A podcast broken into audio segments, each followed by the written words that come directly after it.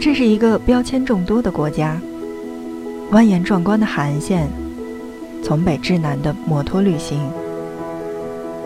这里有香气腾腾的河粉，这里可以坐火车直达。尽管这是一个东南亚小国，但从友谊关到湄公河三角洲的两千两百多公里，相当于从北京至广州的距离。收听 FM 轻奢时光，听着声音去旅行。本期内容，让我们一起走进越南，一起了解这个粉色签证纸的东南亚国家。这里是越南。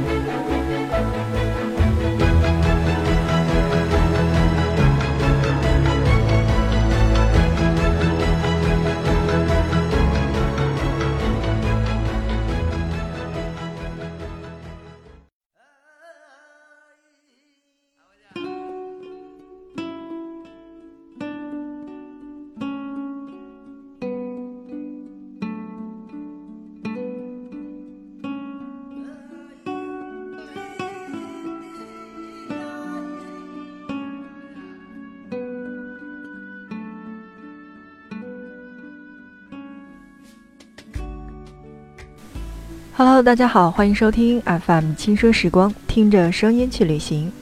今天我们的目的地来到了又一个东南亚的国家，叫做越南。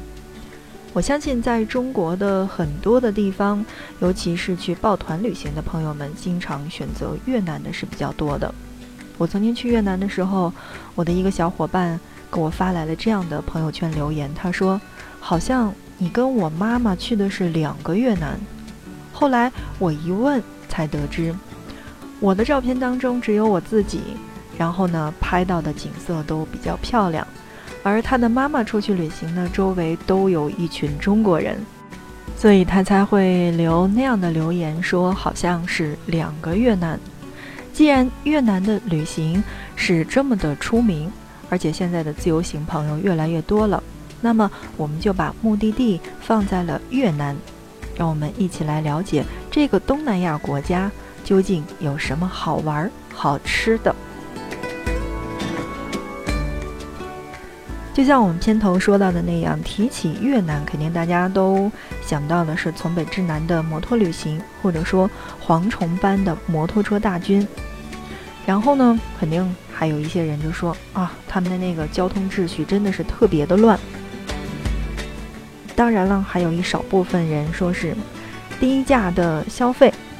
再者就是说了越南盾，好像这些代名词儿已经就往往把我们所有的印象当中的越南已经概括了。但对于其实今天到访越南的朋友来说，那我觉得你需要去抛弃这种历史的沉重枷锁，沿着漫长的海岸线，尽情投入到越南风光的怀抱当中去吧。碧海金沙有之，椰林孤岛有之，时髦派对有之，跨海连岛的大型游乐场更是意外之喜。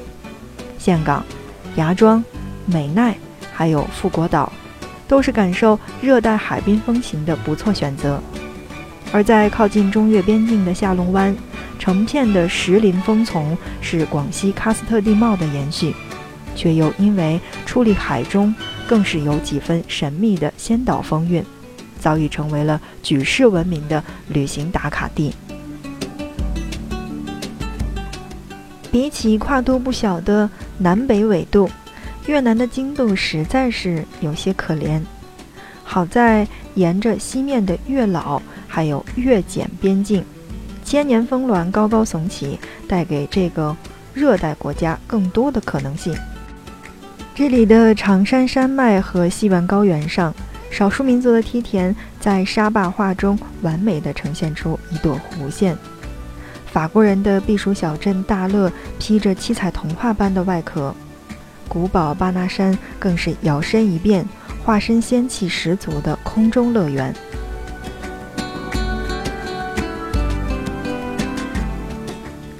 东南亚堪称悠久厚重的历史，也为。越南孕育出几座独具特色的大城小镇，首都河内到处都是古旧的佛庙道观，三十六行街藏着斑驳的历史密码，废都顺化和古镇惠安是中华文化在越南的另两处深耕之地。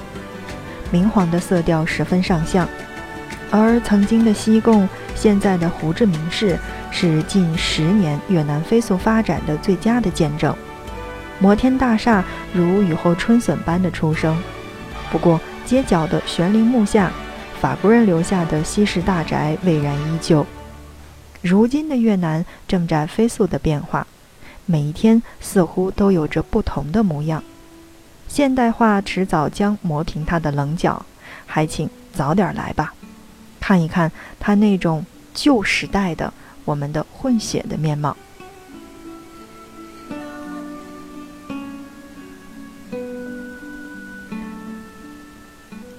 我们的印象当中，其实越南是比较小的。这种小小的越南，在二零一六年的时候呢，人口已经就达到了九千两百七十万人。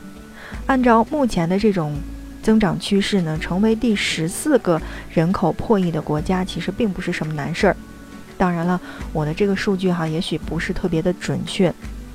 五十四个民族构成了越南的复杂的民族拼图，其中像越族也有京族视为这个主体的民族，占总人口数的近九成。同样，我觉得不可忽视的是北越人和南越人的区别。河内的传统和方正，还有像胡世明式的开放和大胆，正是他们之间不同基调的最好的展现。越南人不像中南半岛的其他国家那样去唯佛教独尊，但佛教信仰也占据了这里的半壁江山。不过，由于历史上深受中国的影响，越南的佛教徒以汉传大乘佛教为主流。而在普通老百姓的生活当中，道家教的这个还有儒家的思想也是深深的存在的。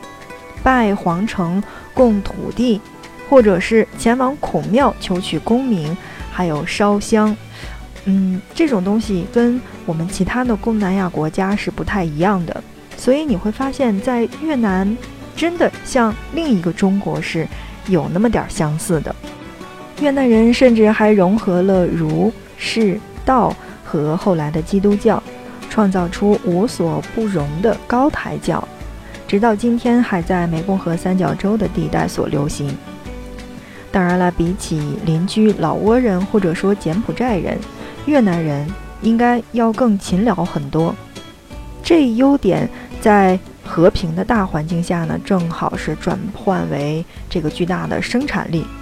在劳动密集型产业转移大潮当中，越南成为了近十年发展最快的经济体之一。有人将其去比作改革开放初期的这个中国。虽然好像你去到越南的时候感觉特别的破旧，真的像我们改革开放的那个时候一样，但你会发现这一切好像都是冲着朝气蓬勃的那个方向去的。而在千百年中。动荡的历史进程当中，越南人的隐忍性格更是早已烙印在基因当中。挂在脸上的微笑自然甜美动人，但藏在背后的真实想法是如何的，就需要你自己去旅行的时候多花一点心思去揣摩。当然了，我还想说到的是哈，越南的生活真的是很慢，从每天一杯的滴漏咖啡开始。所以，有的时候性子比较急的人去到越南，真的是要放慢你的心态，放慢你的脚步，慢慢去体会越南的生活究竟是什么样子。